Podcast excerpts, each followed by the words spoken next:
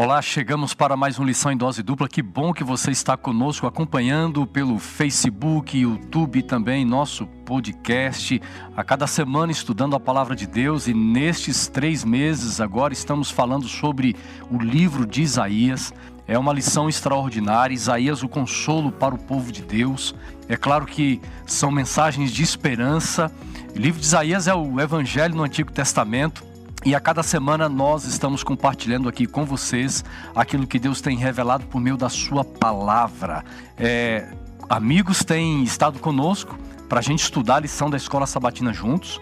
E eu já quero agora apresentar aqui o nosso, é, a, a nossa equipe de hoje, né? Claro, sempre estando conosco aqui, o meu xará, Vanderson Domingues, dá um alô aí para essa galera, dá um alô pro pessoal que ouve, que assiste, Xará. Tudo bem? É um prazer estarmos aqui para a gente poder Estamos estudar a lição, bem, né? Claro, com essa né? galera maravilhosa que está assistindo, está ouvindo. De repente alguém está no trânsito agora aí de São Paulo, não é?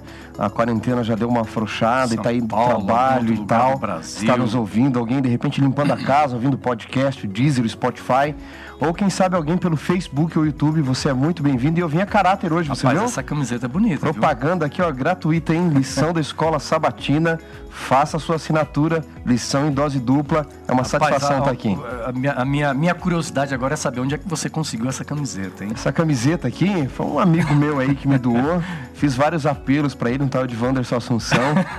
aí ele foi tocado pelo espírito. Agora a galera deve estar tá querendo, né? Porque a gente já sorteou algumas no trimestre Rapaz, passado, né? Você lembra que o pastor Robson chegou aqui, pegou a camiseta, prometeu que vão ganhar, o pessoal começou a me cobrar nas redes sociais, eu tive que ir atrás de camiseta e entendeu? Eu não, então não promete hoje. Não, não, prometer, é, não promete porque eu não tenho nada aqui. Mas entendeu? a gente pode fazer alguma coisa para sortear, hein? Com certeza. Nós estamos pedindo mais camisetas aí. Quando tiver, você. Vou pedir para a galera escrever lá, pastor. Escrever lá, escovão, quero camiseta. Exatamente. Você, você será o garoto propaganda das camisetas da escola sabatina. Viu? Maravilha. Rapaz, agora é o seguinte: você é, você é o único pastor que tem vindo aqui, rapaz, de barba. E hoje, olha só, hoje... pastor Adriano Cecílio. Bem-vindo, pastor. Oh, obrigado. É uma alegria estar aqui. E eu quero já confessar algo para vocês, né? Eu sempre ouvi podcast, né? Eu lembro uma vez que estava procurando sobre comentários da lição no podcast lá no Spotify, e aí tava lição em dose dupla. Eu falei, quem é esses dois camaradas? Aí o Domingos eu já tinha visto no Novo Tempo, né? Eu falei, mas é, os dois chamam Wanderson? Falei, poxa, que história é essa aí? Coincidência, né? E aí fui ouvindo, ouvindo e acompanhei, gente, já há um bom tempo. E eu lembro que uma vez vocês fizeram um desafio de fazer postagem na internet. Eu falei, opa, vou colocar o arroba aqui, loja do aluno, lembra? Oh, exato, da professora Marizane. É. E eu ganhei lá um sapatênis. Né? E aí fiz uma moral com a esposa, né? Porque não tinha o 41. e aí é, ganhei. Então, aí você assim, pediu para ela? Sim, sim. Rapaz, sim. isso aqui é esposo, hein? É. Isso aí é. Então, assim, eu quero agradecer legal, a oportunidade. Viu? Eu me sinto assim, um, é, é, uma alegria, né? Porque eu ouvia e agora vou me ouvir, né? e sempre aí correndo nas manhãs, fazendo meu exercício, exercício e, e tem assim somado, né? Os comentários que de vocês. Bacana isso nos dá a luz, né, para poder chegar lá depois na hora H uhum. com a nossa classe e poder ter um conteúdo mais é, firme, sólido né, para Legal, hein, pastor? Agora a barba dele de respeito mesmo, hein, Xará? Mas, mas aqui é, tá começando. É, é, é humilhado, é assim, viu? Olha, vou ter que deixar crescer um pouco mais, é aquela viu? Dos salmos, né? A barba, o topete, o detalhe, galera, olha, detalhe aí no pastor Adriano, a barba, o topete, é. style, viu? pastor, mas você tem também podcast, né? Você tem um canal. Isso. Fala um pouquinho para os nossos amigos do teu trabalho trabalho? Então, eu sou uma pessoa meio é, inquieta, né? Uhum. E aí comecei a gravar já ah, em 2015, peguei o meu celular, coloquei numa escada e ali comecei a falar sobre profecias, que eu amo, eu gosto de profecias, uhum. é algo que eu sempre, eu acredito que a minha conversão mesmo foi no seminário estudando Apocalipse, né? Porque onde eu confrontei ideias que tinha, enfim. Uhum. Aí comecei a gravar o, o, canal Minuto Profético no YouTube. Então já faço uma propaganda aqui, peço licença, né? Tá, então você tem um canal no canal YouTube. no YouTube. Então Minuto Minuto Profético. Minuto Profético. Isso. Então você acessa no YouTube lá, assistir. Tem vários conteúdos.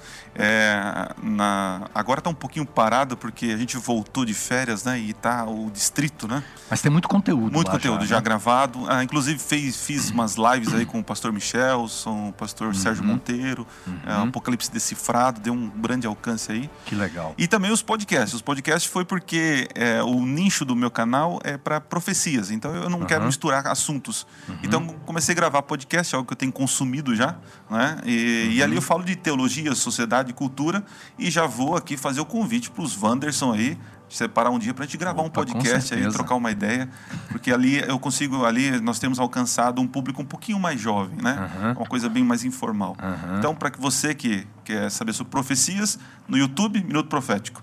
Você quer saber sobre teologia, cultura, sociedade, costumes, né? Uhum. Vai no Spotify, no Deezer, também Minuto Profético. Show de bola, hein? Pastor, e você, fala um pouquinho do seu ministério. Hoje você é pastor, em, em Isso. Que é. região de São Paulo? Então, eu, olha só, é, eu moro na PAC, Jundiaí, uhum. mas trabalho em Caeiras, APL. Uhum. Então, sou distrital da cidade de Caeiras, né? Já mando um abraço aí, que com certeza nossos amigos e irmãos estão ouvindo vão, e assistindo vão, aí. assistir, hein? Vão, com certeza, porque eu vou compartilhar o link aí e tudo, já vão certeza. agilizar isso aí.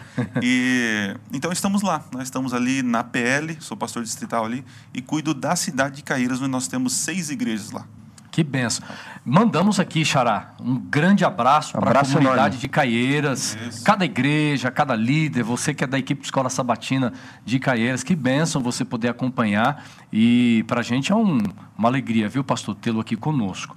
É, nós vamos então, é, depois desse bate-papo introdutório, conhecer um pouquinho sobre você, do seu ministério, seu trabalho abençoado, Xará também fazendo a propaganda aí da, da escola sabatina, porque a escola sabatina tem que ser forte, né, Xará? Exatamente. É, é, a gente sempre tem dito aqui, pastor, escola sabatina, nós, nós precisamos focar no estudo da palavra, estudo da palavra, nos fortalecimentos dos relacionamentos, fortalecer os relacionamentos, mas o envolvimento na missão. É a pregação da palavra de Deus. Não adianta nós nos alimentarmos da palavra se nós não compartilhamos a palavra. Então fica o desafio para que você se alimente, alimente-se da palavra, mas mas pregue a palavra. Se envolva na missão de Deus. E nós vamos orar, pastorzão. Vamos Xará, lá. Clame a Deus agora misericórdia por todos nós aqui. Vamos elevar uma prece. Querido Deus, pedimos uma bênção a nós que vamos recapitular o estudo da lição da Escola Sabatina, nosso guia de estudos, e aos amigos que nos ouvem, nos assistem nos mais diversos lugares.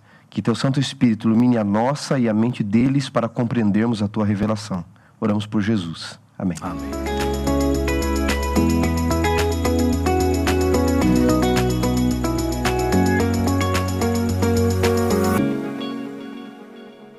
Amigos, o tema da lição de número 7, essa temporada, como já falamos aqui, falando sobre Isaías, estudando esse livro extraordinário, chegamos no tema desta semana, a derrota dos assírios. Eu particularmente eu gosto muito de história. É um tema fascinante que me atrai e a lição ela tem todo um contexto histórico, todo um pano de fundo de história que envolve aqui particularmente duas nações é, dá ênfase em dois reis que foram muito reis conhecidos nos tempos do Antigo Testamento, mas há um, um, um desdobramento espiritual por trás do relato histórico e aquilo que nós vamos aprender durante a semana, por exemplo, em quem nós devemos confiar, porque a lição trabalha muito essa questão de confiança, de convicções, em quem você confia, ou se confia em alguém, ou autoconfiança. Mas eu queria começar com vocês aqui. É, é, o nosso verso principal que está no livro de Isaías, capítulo 37. Nós vamos estudar, só lembrando você que está aí nos ouvindo ou em casa, né? Pegue a sua Bíblia, a sua lição, vai acompanhando, porque nós vamos passar por quatro capítulos aqui o capítulo 36, 37, 38 e o capítulo 39 de Isaías. São capítulos tremendos, nós vamos avaliar, nós vamos analisar aqui no tempo que nós temos, mas o texto principal, pastor Adriano Cecílio, Isaías 7, 37, verso 16. E diz assim, ó: Ó Senhor dos exércitos, Deus Israel, que estás entronizado acima dos querubins. Somente tu és Deus de todos os reinos da terra. Tu fizeste os céus e a terra. Aqui, para nós introduzirmos, é, a gente consegue ter uma, uma, uma relação deste verso, é, o rei Ezequias enaltecendo, reconhecendo, trazendo uma, de uma forma tão extraordinária quem era Deus para ele, é, fazendo uma relação com a derrota dos assírios aqui. Como é que a gente pode fazer? Nós temos aqui já uma introdução, essa relação com o tema geral da lição, com o texto principal? Olha, eu, olhando esse texto aqui, é, eu, como eu gosto de, de revelação, né? Uhum. Isaías é um tema bem profético, né? E a gente tem que entender a forma como Deus se comunica com o homem, né? E quando você vê a expressão aqui do, do rei, do rei aqui, falando, né, que ele está entronizado, né? Uhum. Porque na cabeça deles, é, aquele que senta no trono é o cara. Uhum. Então ele fala assim: o Senhor está acima de todos os tronos, né? até acima dos querubins, e faz uma ligação aqui com a visão que Isaías vê, né? os querubins ali e o trono de Deus. Né? Então, a, a expressão aqui do rei é dizer que Deus está é soberano sobre uhum. todos. E isso já mostra em quem o rei confia em quem ele confia, né? Então já, já, já dá para nós um vislumbre, né, do que será a lição, que poderia ter outro título, né? Em quem você confia, poderia uhum. ter assim, né? E isso tem muito que ver, pastor Adriano Xará, com a introdução da lição, né? Uhum. Sábado começa a descrever os cativos, né? Um homem uhum. descalço, o seu filho do lado, alguns com carroças, outro levando o pouco que lhe sobrou sobre os ombros. E o autor está, na verdade, colocando os cativos é, que estão ali diante de Senaqueribe, do rei da Síria, e o trono que ele está é um trono meio que divino de adoração, aonde eles vão clamar por misericórdia, aonde eles vão pedir pela sua própria vida, por clemência, né, misericórdia do próprio rei.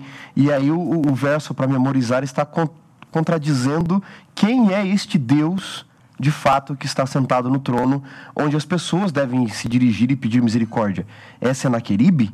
Senaqueribe já havia invadido, né, pastor Adriano, diversas cidades nessa ocasião, é, principalmente do Reino do Norte, mas já havia uhum. se aproximado do Reino do Sul, estava ali a, em Laquis, que era próximo a Jerusalém, e muitos já estavam cativos sob as mãos dele. Muitas pessoas já tinham ido até o seu trono, meio que divino na visão histórica para muitos teólogos, clamar pela vida. E aqui o rei Ezequias ele não vai até Senaqueribe para clamar pela vida. Ele vai naquele que está sentado acima dos querubins, uhum. aquele que está no trono do universo, uhum. a quem nós devemos nos dirigir primariamente, de fato, ao Deus uhum. Criador dos céus e da terra. É, é, essa imagem, né, essa descrição que está no, no, no, no, dia de sábado aqui, é uma gravura né, que o próprio uhum. rei mandou produzir para colocar lá, para mostrar, através da história, da conquista dele, o quanto divino ele é. Olha uhum. a blasfêmia, né? que fala muito da lição. E em, contra, é, em contrapartida, nós temos Deus que, através da história, tem deixado gravuras do seu poder e sua conquista. Uhum. Enquanto o nosso Deus é eterno e a sua história é longa, né? posso dizer assim, o rei, o rei Senacribe, uma história curta, uma, apenas uma gravura e queria ser mais que uhum. o, o, Senhor, o Deus uhum. Santo, né? como é, é uhum. dito aqui na, na Exatamente. Lição. No capítulo 36, verso 1, diz assim, no, no 14 quarto ano né, do rei Ezequias, subiu Senaqueribe, rei da Síria, contra todas as cidades fortificadas de Judá e as tomou. Veja bem, nós vimos em lições anteriores, é, estudando aí, entendendo esse contexto histórico, e o personagem muito enfático que nós encontramos no, nos capítulos anteriores era Tiglat-Pileser. Exato. E Acás. A lição de semana passada trabalhou muito o Império Babilônico, que ainda virá, né, futuramente aqui dentro da linha do tempo. Mas para os nossos ouvintes, quem está assistindo aqui, entender esse contexto. Nós estamos vivendo agora num outro período, um período bem à frente. Então, Exatamente. a casa já, já não vive mais, Tiglat-Pileser também. É, nós estamos num outro período. Agora, quem se levanta com destaque é, do rei da Síria é, é o Senaqueribe, e o rei de Israel é o filho de Acás, que é o Ezequias. Então, é interessante os nossos amigos entenderem esse pano de fundo histórico agora. É um outro período, então, que nós estamos vivendo aqui, né, né Xará? Realmente é um outro contexto histórico. Nós havíamos estudado nas lições anteriores, falando de Tiglat-Pileser III, o ogro do deserto. Depois, seu filho, Salmanazer V, se não me falha, né, pastor Adriano? Ele assume o poder. E aí você tem Sargão II, quando ele morre em 705, agora entra o rei temível, o rei Senaqueribe, que é o rei da Síria neste momento. E você sabe, não é, Xará, quando um rei morre, os reinos vassalos tendem a se rebelar. Uhum. Como Senaqueribe havia assumido o poder, aqui, né? Senaqueribe havia assumido o poder e, e desde Tiglat-Pileser eles haviam colocado muitos reis vassalos, esses reis, eles resolvem se revoltar.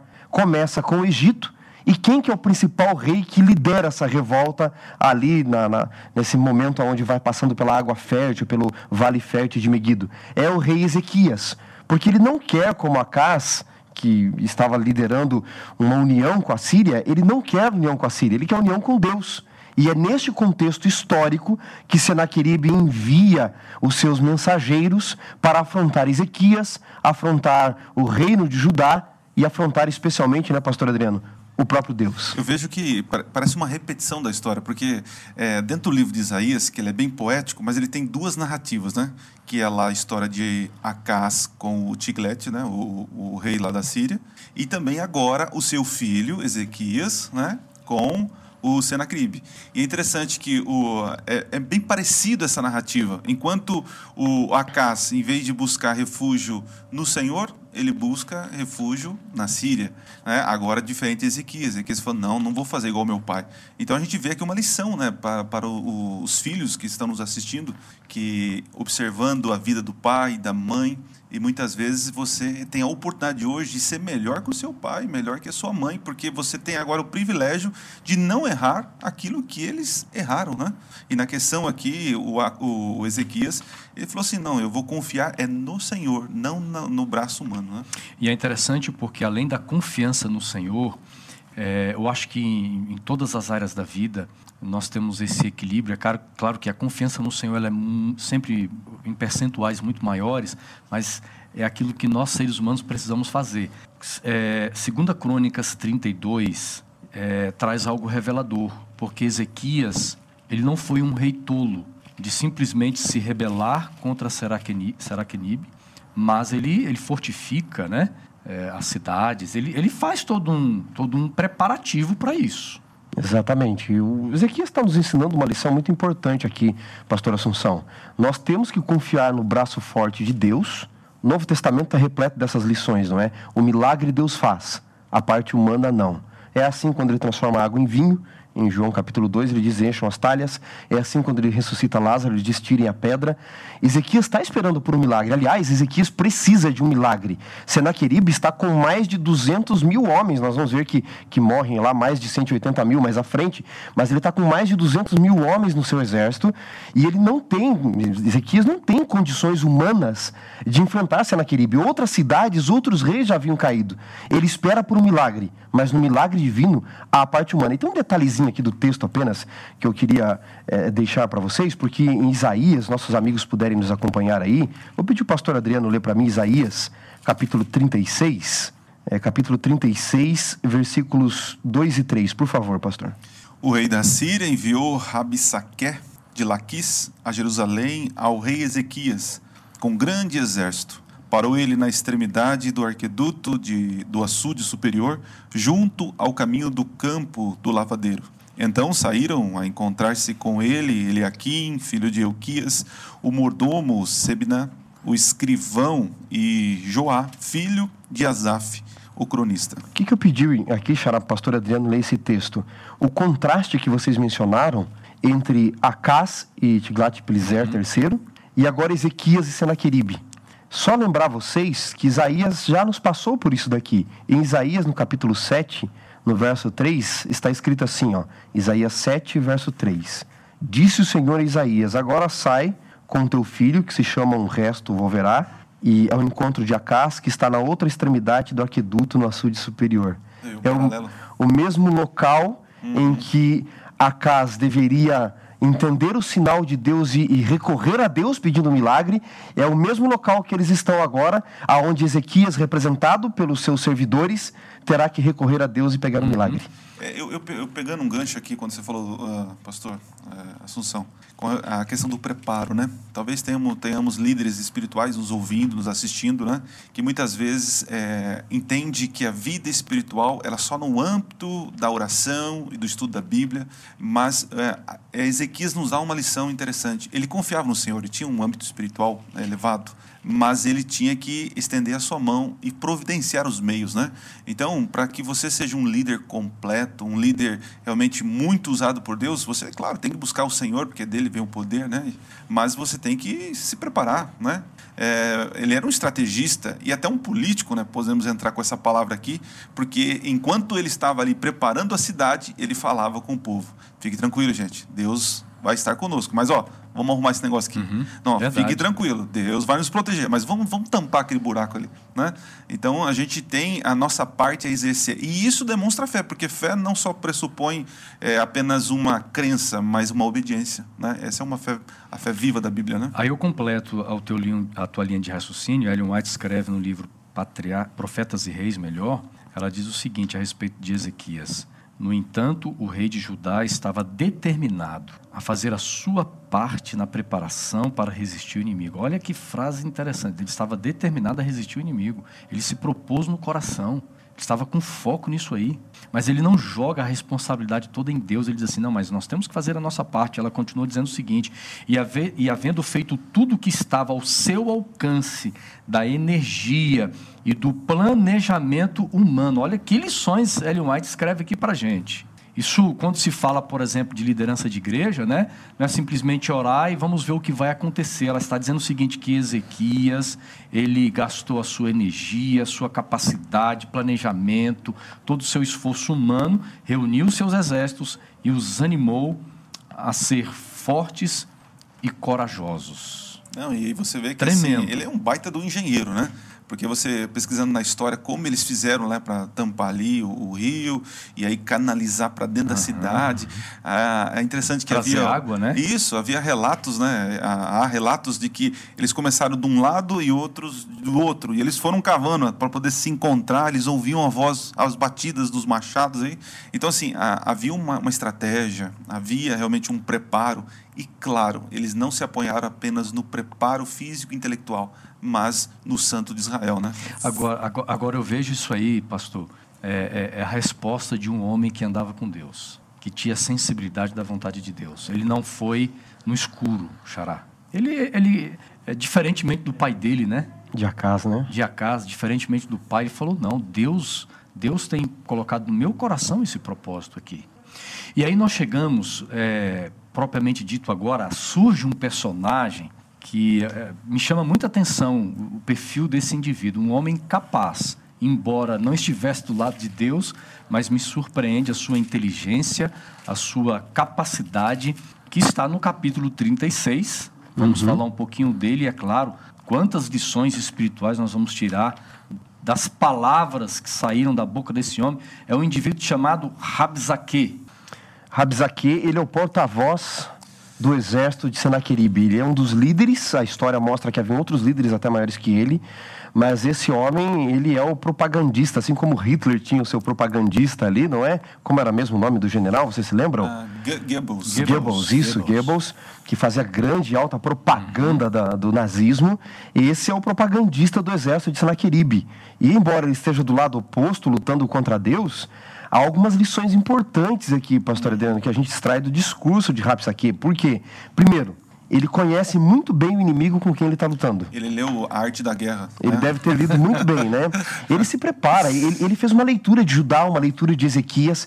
Ele sabe dos atos de Ezequias de remover os altos de adoração uhum. e centralizar Exato. a adoração em Jerusalém e perverte a intenção de Ezequias. É, Olha, embora, de bom cheiro, é, de bom embora não compreendesse as razões é, porque Ezequias fez isso, mas era um conhecedor dos atos do rei. Ele, ele, chama Ezequias de centralizador, por assim dizer, não é? Ele mostra as consequências que haveria se humanamente eles confiassem no fraco braço, abre aspas aqui, de Ezequias. Lógico que ele não está aqui valorizando completamente a história do Deus de Israel que havia feito desde o Egito para libertar o povo.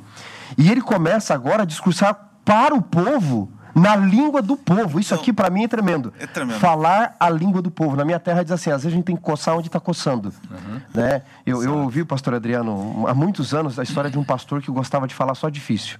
E diz que ele tinha uma, um distrito e ele tinha uma igrejinha que ficava numa ilha nesse distrito. E tinha que pegar um barquinho para atravessar. E aí um dia ele chegou para o barqueiro e disse assim, pastor Assunção, é, quanto me cobras para levar-me deste polo àquele hemisfério? E o barqueiro olhou para ele e disse assim, o que, doutor? Cemitério? E ele achou que o barqueiro estava zombando dele e disse assim: Se zombas de minha alta prosopopeia, perdoar-te-ei. Mas se zombas de mim, golpear-te-ei o frontispício com minha bengala pastoral até que caias inerte em terra pátria. E o barqueiro diz: Doutor, não sei se cabe tudo isso no barco, não.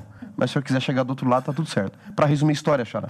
O barqueiro, na travessia, o barco abre um rasgo no barco, no casco do barco, e o barqueiro olha para ele e diz assim: O senhor, com todo o seu conhecimento, sabe nadar, né? E ele não sabia. E é o barqueiro, em sua simplicidade, que tem de salvá-lo. Rabsaque, ele sabe falar a língua do povo. Ele sabe coçar onde estava coçando. Às vezes nós não atingimos as pessoas, porque nós queremos falar coisas difíceis de forma difícil. Jesus, ele falava coisas profundas de forma fácil. É o que esse propagandista, embora com intenções erradas, faz, né, pastor Adriano? É, a cena que eu, que eu vislumbro, eu imagino assim, a galerinha chegou lá para conversar, né, aí chega, tá todo mundo lá, os israelitas ali, ali tudo olhando, né, enxergando esse povo, e eles estão trocando uma ideia lá, e o povo está olhando, o que, que eles estão falando? Porque eles estavam falando na voz do, do, do da Síria, né? É, e aí depois os, os enviados do rei Ezequias falam assim, ó, fala só para nós, tá? Não, não, não, deixa o povo. Não, não fala em, em, hebreu, não, em hebraico, em, em, judaico aí, porque eles vão. Aí ele falou, não, mas eu vim aqui para dar, fazer causa, que eu, eu, eu, quero falar com eles, né? E aí no discurso, né, desse, desse camarada, o porta-voz aí, ele conhecia o inimigo, né? Como vocês estavam falando, né? É, e é interessante que ele solta alguns, algumas coisinhas ali, tipo assim, você, é, o Ezequias falou para vocês confiar no Senhor mas não, ele está te enganando. Então, é, esse porta-voz, ele até sabia dos discursos que o rei já tinha feito com a população. Então, assim, ele usa né, as falácias, né? Ele usa, ele fala verdades, mas com mentira. E ele vai com, tentando corromper a massa, né? E jogando a massa contra a liderança. Olha aqui, ó. Capítulo 36, verso 6. Olha o que ele diz. Vocês confiam no Egito. Cana rachada. Então, ele, ele tinha conhecimento, como vocês estão trazendo aqui. Verso 7. Vocês confiam no Senhor, Deus de vocês. Lá no versículo 14, ele diz assim: Não vos engane Ezequias. Vocês estão confiando em Ezequias? Tomem cuidado. Hum. No versículo 16, não deis ouvidos a Ezequias. Verso 18, não vos engane Ezequias, dizendo: O Senhor nos livrará. Agora, olha, olha, o discurso é bem sistematizado, Exato. né? Agora, Ele sabe o que está falando. Ali. Agora, sabe o que me chamou a atenção aqui no capítulo 36? Lembram que nós estudamos, acho que semana retrasada, a, a, a, o autor trouxe a questão das bênçãos e maldições? Uhum. Né? É, é olha, olha o que ele diz aqui, é, o, o Rabzaque ele fala o seguinte: quando pediram assim, não, fale só para nós, e ele diz assim, ele fala o quê? Eu quero falar para todo mundo porque eu quero deixar o povo com medo. Aí ele diz assim, né, no versículo, no final do versículo 12, é, aos homens que estão sentados sobre os muros, para que comam convosco o seu próprio excremento e bebam a sua própria urina. Viu, Xará? Aqui a, você não quis falar, mas aqui o texto está falando. o excremento. excremento. Vocês vão comer o próprio excremento, beber da sua própria urina.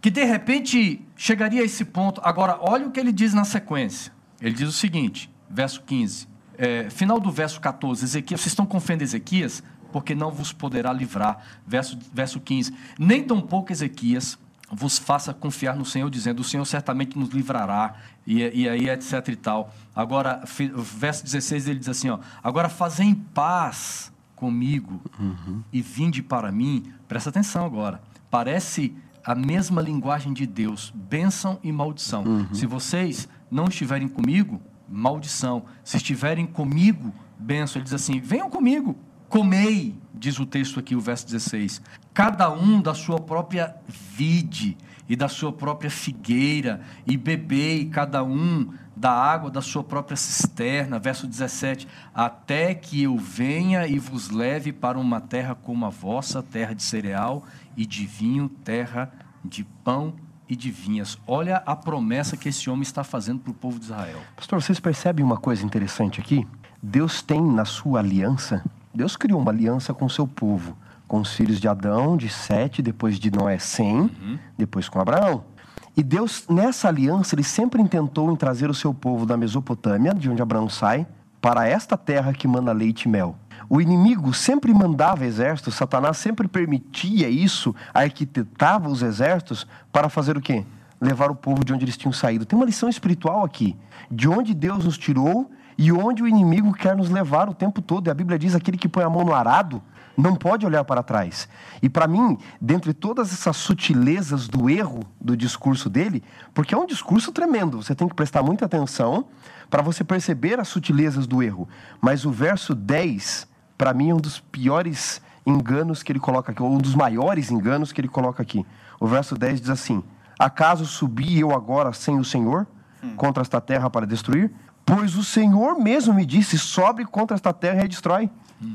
E eu quero lembrar vocês que Isaías já muito havia falado para outros reis que a terra seria destruída. Então, se você está no meio do povo, ouvindo esse discurso, ouvindo as bênçãos, ouvindo as maldições, e ele deveria ser muito eloquente para ser um porta-voz do exército, ele falava mentira como se fosse verdade, enquanto alguns do povo de Deus falam a verdade como se fosse mentira, acanhados, com todo o seu discurso, ele diz: Deus já prometeu que ia destruir a terra, e está cumprindo em mim, eu sou o enviado de Deus. Só que ele está tentando desviar a mente do povo de uma aliança para esta terra que representava a eternidade para voltar de onde eles haviam saído. É, eu fico imaginando se eu estivesse ali no meio daquela multidão, escutando esse sermão, nesse, essa, é, esse discurso, né?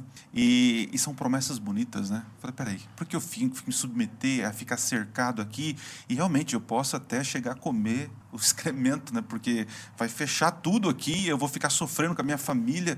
E ele está dizendo que não, ele é gente boa, né? Ele vai dar isso para nós, nós vamos poder fazer isso, tal. Então essa mensagem apaziguadora ou uma mensagem bonita, né? É um discurso bonito, é o que Satanás sempre tem feito, né? Sempre tem trazido, né? E agora é interessante que depois, quando eles procuram o profeta Isaías, o profeta Isaías dá um discurso também. Mas não é aquela coisa de passar a mão na cabeça. Não, não, é, não, gente, vocês vão sofrer um ano, vão sofrer dois, três, mas fique tranquilo, o Senhor estará contigo, né? Então, assim, é, eu vejo assim, a multidão hoje clama por bons discursos, por promessas, né? O novo presidente, o governador, uhum. a vacina, tal, tal. Até no contexto religioso, né? Isso. É, não, não é aquele sermão, por exemplo, não é aquele sermão que que confronta, né? Mas é. aquele que passa. É o politicamente correto. Isso, politicamente exatamente. Correto, né? Vocês lembram de Jeremias? Já devolvo a bola aí de novo para você, pastor. Quando Jeremias pregava da destruição também, que é logo depois de Isaías ali, o povo chega para Jeremias e diz assim: profetiza-nos o que gostamos de ouvir. É, olha aí. Agora, veja bem, é, quando é, Rabis aqui traz todo esse discurso eloquente, é possível que muitos do povo é, ficaram abalados é, desanimados quando este homem vem com coragem, com um grande exército diante ali dos muros. É, diz o texto bíblico, no versículo 21, que aqueles homens que foram enviados pelo rei Ezequias para conversar, para tentar chegar num, num acordo mais, é, mais político, vamos dizer assim, diz a Bíblia que eles se calaram, eles não falaram nada, eles não expressaram nada. E a gente fica pensando que às vezes nós queremos defender Deus quando Deus é quem precisa dar a resposta. Se nós formos trazer para o contexto de hoje tudo isso para entrar nessa tua bela observação. Hoje nós pegamos um cristão, um criacionista, e a gente deve estar falando para muita gente que está numa universidade sendo bombardeado o tempo todo com diversos tipos de filosofias, não é? é ateístas, deístas, é, marxistas, fascistas, porque tem para todos os lados uhum. aí e para todos os gostos. E você é bombardeado o tempo todo de que lado nesse mundo você vai estar, não é? é eu queria repetir aqui Tolkien no Senhor dos Anéis, quando os anões perguntam ao ancião de Barbárvore, né? De que lado você está? Ele diz: Eu não estou completamente do lado de ninguém, porque ninguém está completamente do meu lado. Mas dito isso, saiba uma coisa: há coisas ao lado das quais eu jamais poderei estar, porque eu tenho valores.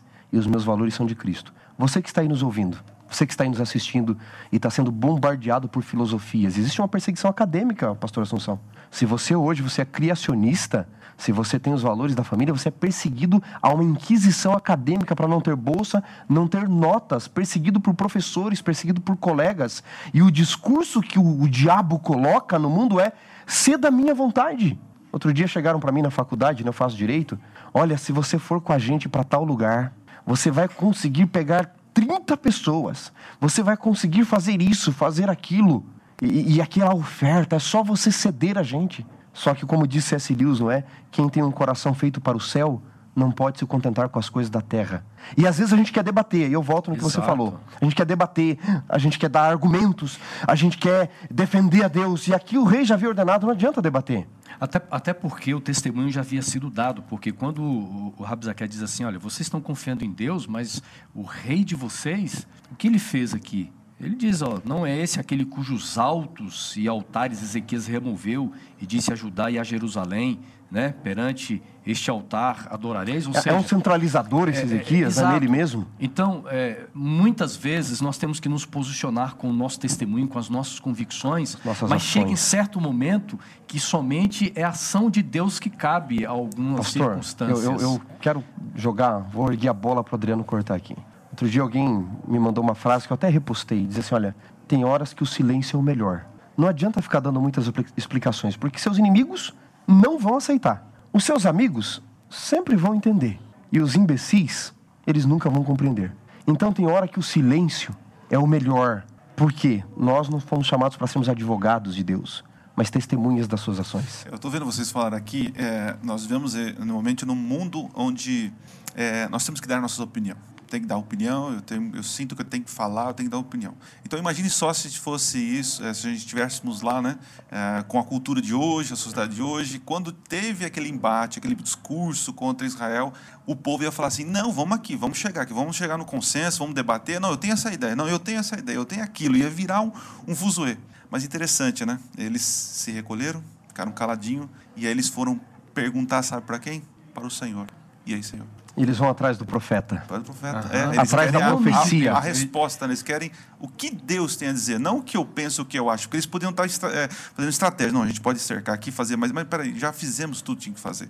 Agora é a hora do Senhor falar. Agora veja bem, é, é, embora eles tenham ido, a, a Ezequias vai ao templo é, eles vão em busca, diz aqui a casa do Senhor, eles vão à procura do profeta, mas a Bíblia também descreve o seguinte, eu queria que vocês trouxessem isso aqui para a gente. O, o, capítulo 37 diz o seguinte: Tendo rei Ezequias ouvido isto, rasgou suas vestes, cobriu-se de pano de saco e entrou na casa do Senhor. Há muito significado nas atitudes do rei Ezequias aqui.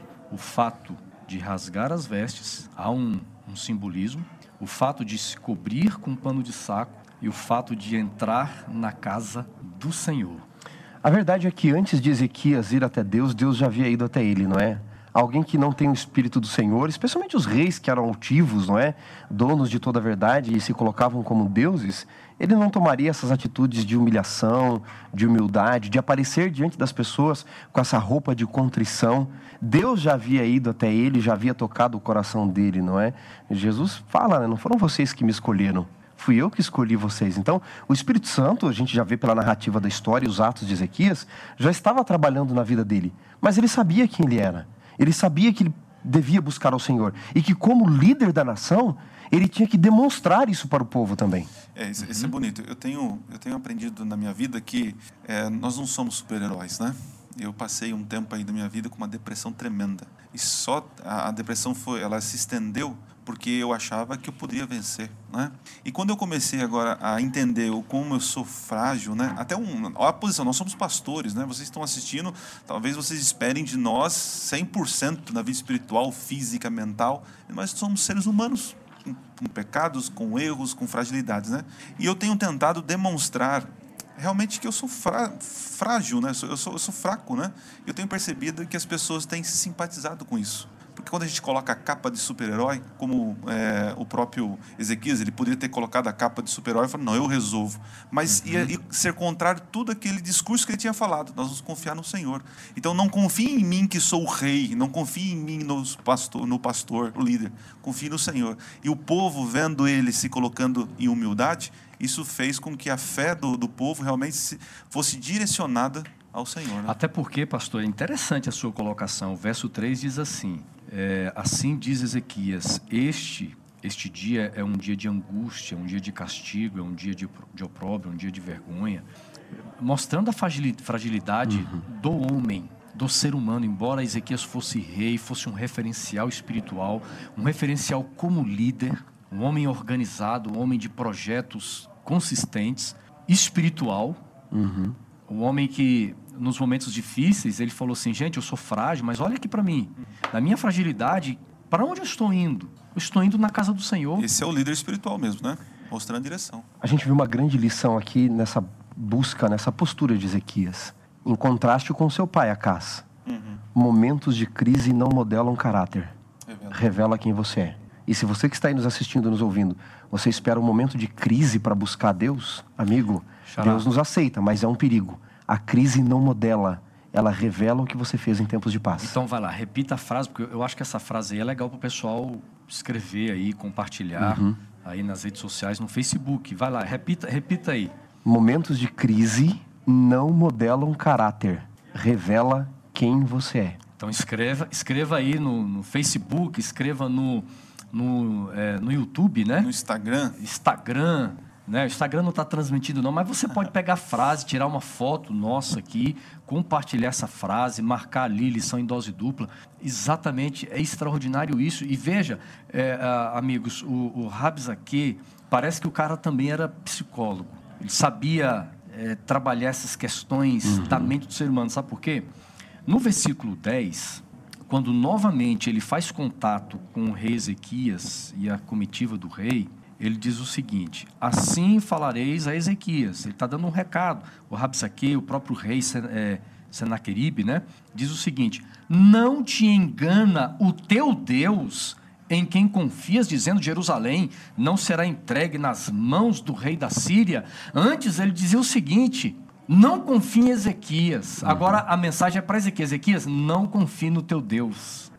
Ele sabia muito bem como abalar a estrutura das pessoas, não é? É em apologética, que é a ciência do debate, né? A gente tem vários tipos de, de ataques ao outro para fazer para destruir o seu oponente. Um deles é você usar o argumento ad hominem, né? Primeiro ele ataca Ezequias, né? Agora ele abala a estrutura, confia... tenta abalar, né? Uhum. A estrutura e a confiança de Ezequias. Então ele sabe muito bem como discursar, e eu vejo no discurso de Rabis aqui, aqui o discurso do diabo. Quando ele chega para Jesus, o que, que ele faz para Jesus? Seja independente de Deus, seja independente dele. Depois ele vai falar para Jesus ser super dependente, né? É, e eu vou te dar um reino, né? Como vou te dar um reino. o porta-voz estava falando, a gente vai dar um reino para vocês, né? Que é melhor. Que é, é a voz do próprio diabo a, usando a, ele aqui. Até, até, até uma conexão com, com o Éden, você, você tem verdades com mentiras porque ele fala coisas que foram verdadeiras. Realmente, nós, realmente eles eram um, um reino poderoso, realmente Seraquenibe era um, um, rei grandioso. Tanto é que ele usa, no início do capítulo, a gente não, não, entrou nisso aqui, mas lá no capítulo 36, verso 4, ele não chama Ezequias de rei. Uhum. Mas ele chama Seraquenibe de que assim diz o sumo rei, o grandioso rei. Né? Ele faz uma distinção, é, humilhando o rei Ezequias, humilhando o próprio, o próprio Deus a quem Ezequias é, servia. E entra a palavra blasfêmia, né? Porque ele está colocando o Senaqueribe no lugar de Deus, né? É. E onde é. Deus se revolta, fala, como assim? Quem é você?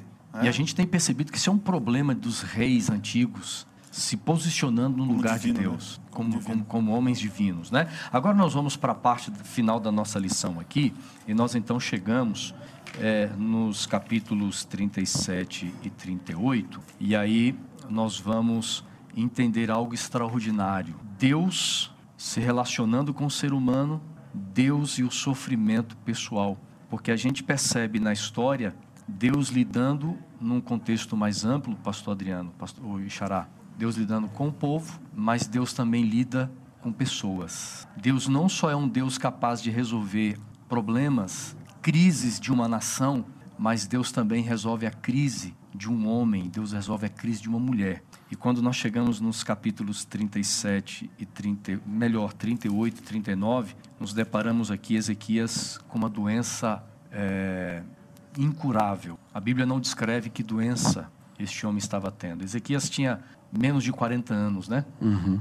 Muita coisa pela frente ainda. É, do ponto de vista de um, de um rei, de uma nação que precisava de revivamento espiritual, ele não podia morrer naquele momento. A lição não descreve corretamente qual é a, a doença, não é?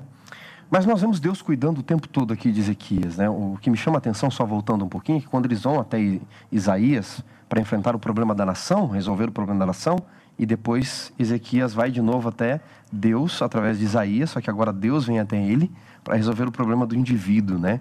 É, lá quando eles vão até Isaías, Isaías não diz eu vou consultar a Deus primeiro. Isaías já tem a resposta, porque Deus ouve, Deus vê. Deus sabe das angústias, como diz a música, não é? Deus sabe daquilo que vai dentro da nossa alma, do nosso coração, do nosso ser. Não só dos grandes problemas, mas do problema de um indivíduo. Mas essa doença, só por questão de curiosidade, os comentaristas dizem que provavelmente por, por Isaías mandar ele colocar pasta de figo, ele manda fazer algo, eram tratamentos usados contra tumores no passado. Uhum. Será então, que poderia ser Ezequias lepra? tinha algo terrível, a gente não sabe, porque a uhum. lepra vai causar tumores na uhum. pele, pode ter sido algo interno. Ele iria morrer. Era Esse algo, é do fato. ponto de vista humano para a época, era algo terrível. E agora Deus diz: Eu estou contigo, confia em mim. Assim, é, não tem, não está muito claro, mas às vezes a gente está lendo Isaías, né? E a gente acha que é tudo cronologicamente, né? E o capítulo 39, é, 38 e 39 não é uma sequência, mas dá a entender que essa, essa doença estava antes ainda da derrota de, de Senaqueribe, da morte. Então, assim, além do problema físico, ele estava com um problema psicológico, abalado, né?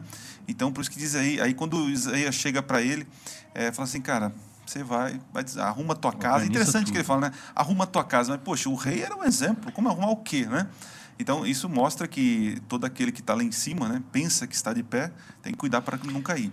Mas o, o, fato aqui que eu queria trazer para a nossa roda aqui é essa questão aqui do, do uh, que Deus, Deus, conhece, né? E Deus é, queria, de alguma forma, mostrar o lado humano, porque talvez naquele momento, com tudo que estava acontecendo, Deus falando com, com, com Ezequias, poderia ter tentado a pensar que ele fosse o sinal que ele fosse o Messias e talvez aquela o... criança Isso. mencionada por Isaías em capítulos o anteriores. O povo já pô, esse é o sinal, esse é o Messias, esse, esse é, o é o cara. cara. e aí quando vem a doença que ele vai morrer, fala, pô, se eu sou passageiro, eu sou humano. A gente tem que lembrar aqui que 180 mil soldados assírios, pela profecia de a palavra de Isaías, na verdade a palavra do Senhor, haviam morrido. Deus havia libertado Israel. Capítulo 37, verso 36. Exatamente. Deus havia libertado Israel de uma forma miraculosa, não é?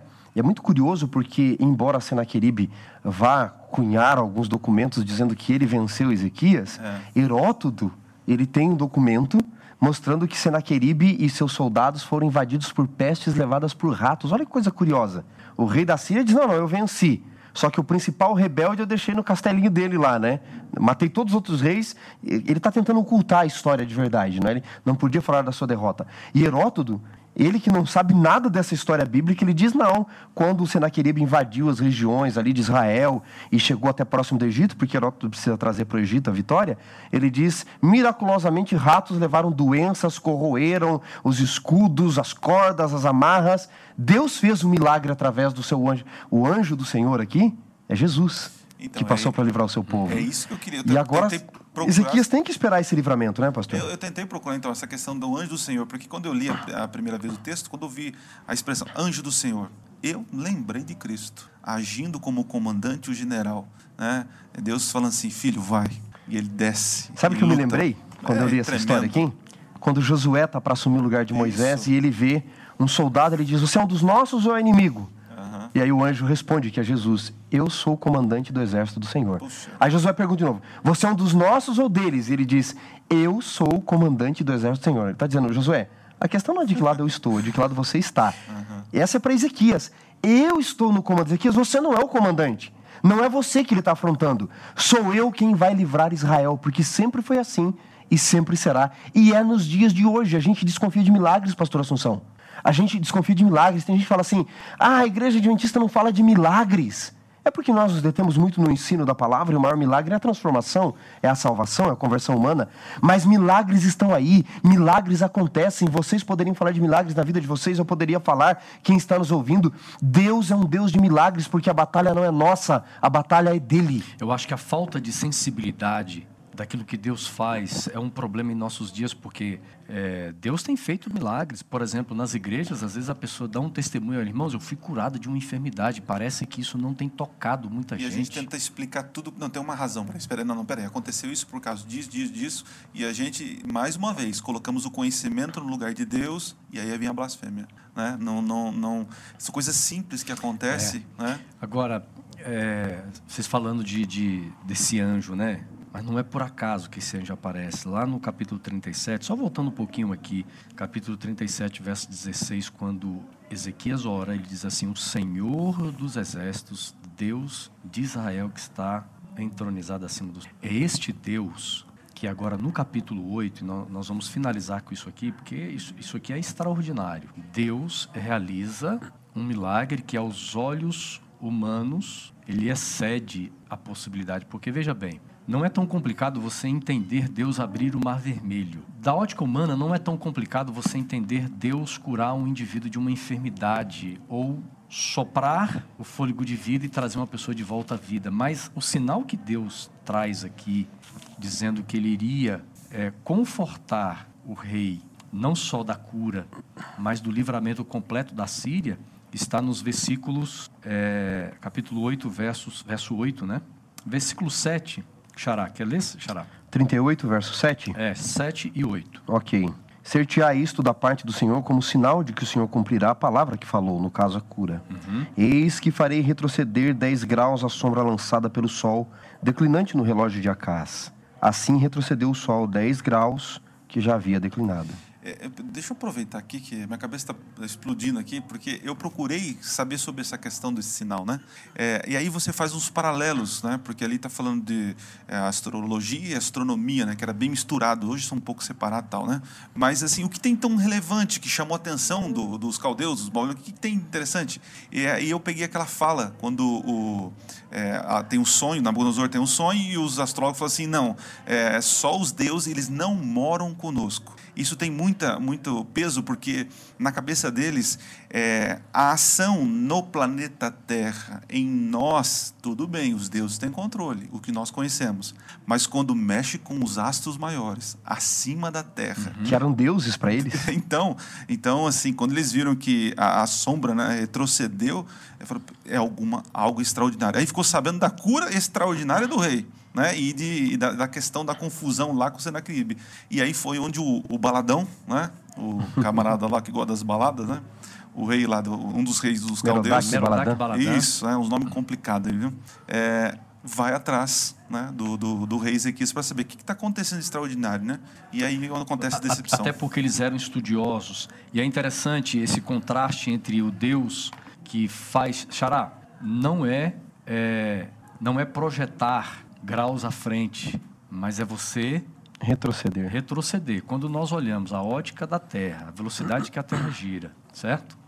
E você ter que retroceder, humanamente falando, isso destruiria a Terra, vamos dizer assim. É um milagre. Nós não sabemos ao certo o que aconteceu. Uma coisa nós sabemos: foi um milagre. E sabe o que é milagre. curioso aí? E Deus é irônico? Ele oferece um sinal para a casa e a casa não quer. Não quer. Faz aliança com Tiglat-Pileser III. Em homenagem, Acas manda construir um relógio porque isso vem dos assírios. Ele pega da cultura deles e Deus diz: naquela aliança que ele fez, eu executarei o meu sinal. Deus ele chega a ser sinal irônico, não, né? O sinal não são dos assírios, mas são meus. Exatamente. Até porque no versículo, é, nos versos é, 19 e 20 do 37, diz assim: ó, é, lançaram fogo aos deuses deles, porque deuses não eram senão obra de mãos de homens madeira e pedra, por isso destruíram. Agora, pois, o Senhor nosso Deus, livra-nos das, das suas mãos, Ezequias orando, para que todos os reinos da terra saibam que só tu és o Senhor que é capaz até mesmo de retroceder 10 graus no tempo. Fantástico a forma como Ezequias ele testemunha desse Deus. E eu, eu percebo o seguinte: esse é o nosso papel hoje. Pastor, é, esse, esse tempo... testemunho, viu, pastor? Esse, esse testemunho, é. às vezes nós queremos testemunhar da igreja. Olha, vamos para minha igreja, porque lá é legal. Minha igreja é animada. Tem ar-condicionado. Tem ar-condicionado. Nós queremos enfatizar tanto a doutrina que é importante, mas nós nos esquecemos de mostrar para as pessoas a grandiosidade do Deus que eu tenho, do Deus que eu amo, do Cristo que eu aguardo. Uhum. E Ezequias conseguiu mostrar para as nações esse Deus maravilhoso que ele acreditava. A vida e a cura dele honrou. Só que tem um detalhe, né? Escorregão, é, tem um escorregãozinho de Ezequias, uhum. né? Ele pede mais anos de vida e tal. Quando ele vence Senaqueribe, foi uma vitória fantástica. O nome Curado. dele se engrandeceu. Humanamente falando, era de fato impossível. Agora, ele é curado. Ezequias, ele começa a mostrar que o grande perigo que nós corremos na vida espiritual não é em tempos de guerra, é em tempos de paz. Os grandes homens da Bíblia foi assim com Gideão, foi assim com Davi, quando deveria ir para a guerra, ficou em paz ali no castelo. Eles não tombaram no momento da dificuldade, tombaram no momento de paz, não é? E, e um contraste que eu acho aqui: duas vezes na história, a Bíblia nos registra que uma embaixada de Babilônia foi até Israel. Duas vezes na história, reis magos que estudavam os astros foram até Israel por causa de um sinal. Na primeira vez que eles foram, o rei de Israel trouxe glórias para si. Na segunda vez que eles foram, vira um menino humilde, o rei do universo numa manjedoura. Que era o verdadeiro menino esperado. Né? Imagine né? se o verdadeiro Ezequias, sinal. Ezequias tivesse falado do Deus, né? Assim como o Salomão falou para a rainha de Sabá. Será que é, o, o baladão não voltaria e a, a, história poderia ter mudado? Sido diferente, né? Será que precisaria depois eles irem para o cativeiro porque haveria uma conversão? Né? Então, nós temos tantas oportunidades no trabalho, uh, na escola, então vamos pensar na salvação das pessoas. Não vamos nos calar, não vamos mostrar o nosso eu, né? mas vamos mostrar o nosso Deus. Né? O, que, o que pode acontecer com a sociedade quando nós cristãos começarmos a testemunharmos de, eh, desse Deus poderoso. Né? Deus poderoso que Ele é, aquilo que Deus tem feito em nossa vida, aquilo que Deus tem feito na igreja, mas também na nossa vida pessoal nós chegamos ao final de mais um estudo. Olha, Acabou que já, bênção hein? foi vida, estudarmos rápido, esta lição. Passou rápido. Lição de número 7. Eu quero, eu quero sempre exortar você que está nos ouvindo, assistindo, estude a lição da escola sabatina junto com a Bíblia, que é a palavra, e nós vamos nos alimentar. E nós nos alimentamos de uma forma extraordinária, não é verdade, Amém. amigos? Amém. É, hoje eu tenho percebido o seguinte, que muitos têm a lição, mas muitos não estudam a lição. Nós precisamos ter a Bíblia, o livro mais vendido, mais traduzido na história humana. Nós temos a lição, mas precisamos nos alimentar disso aqui. E quando nós nos alimentamos disso aqui, Deus nos prepara para que no dia venhamos a viver, glorificando o nome dele, dando testemunho pessoal deste Deus grandioso, daquilo que ele tem feito em sua vida. Que Deus te abençoe. Obrigado, pastor Adriano. Opa, um Valeu, pastorzão. Obrigado, viu? Uma alegria, viu? Deus abençoe Foi vocês. uma bênção, viu? Continue gravando aí, porque eu quero Legal. mais. Estou acompanhando. A gente fica, estamos felizes, ficamos felizes de você ter aceitado o convite, de estar aqui conosco. Xará, é parceria, né? É nós. Estamos Tamo junto. junto aqui, pastorzão. Muito obrigado. Valeu, pastor. Pessoal, Chama nós o é, Minuto Profético, hein? Aí, Bonito isso, é Minuto isso aí, Profético. Minuto Profético. Terminando ainda dá tempo. Compartilhe nas suas redes sociais o nosso programa para que outros assistam, para que outros possam ouvir. Que Deus te abençoe, pastor. A gente sempre termina com oração, é o convidado que fecha. Opa, vamos orar orando então. por todos nós. Nosso Deus e Pai, o Senhor é tão grandioso, tem demonstrado o teu poder, mas muitas vezes temos olhado para a terra, olhado na força humana. Então pedimos perdão por isso e pedimos que o Senhor nos abra os olhos para reconhecer o tão tremendo e poderoso que é o Senhor que o que é conosco é muito, é maior né, de quem é contra nós. Abençoe a todos que estão assistindo, ouvindo e que tenhamos aí uma semana iluminada pelo Senhor, de confiança no Senhor. E pedimos isso no anjo, no nome do anjo do Senhor, né? Em nome de Jesus. Amém.